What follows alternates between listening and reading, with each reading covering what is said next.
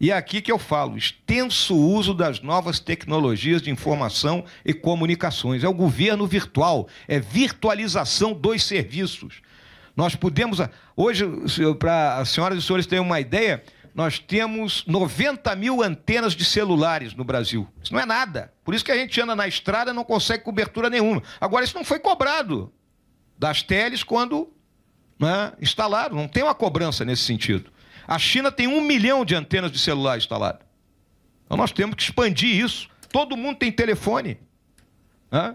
A partir daí, o governo pode economizar. Por que eu tenho que fazer propaganda na televisão se eu posso mandar uma mensagenzinha para todo mundo e todo mundo vai receber uma mensagem sobre determinado assunto? Eu posso aí operar na saúde, na educação, na defesa e na segurança pública, diminuindo custos. Hã?